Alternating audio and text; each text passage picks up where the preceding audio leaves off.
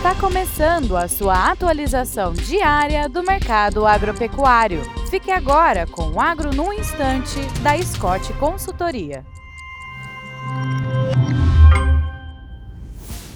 Olá, estamos aqui para mais um Agro no Instante. Meu nome é Alcides Torres, eu sou engenheiro agrônomo e analista de mercado da Scott Consultoria. E o papo hoje é a importação de leite e lácteos do Mercosul. Aparentemente, nos próximos dias, eh, deverá ser anunciado um decreto que altera a regra para os benefícios tributários a laticínios, agroindústrias e cooperativas que participam do programa Mais Leite Saudável. Esse programa é do Ministério da Agricultura O objetivo desse decreto é reduzir os incentivos fiscais dos estabelecimentos que compram lácteos de fora do Brasil, notadamente do Uruguai e da Argentina. Tá? Ah, essa bronca, essa reclamação, foi apresentada para o governo pela Confederação Nacional da Agricultura e Pecuária do Brasil, a CNA, e pela Organização das Cooperativas Brasileiras, a OCB. O que se espera com isso é que ah, as indústrias comprem mais leite internamente e menos leite externamente. E como é duro né, a gente agradar gregos e troianos,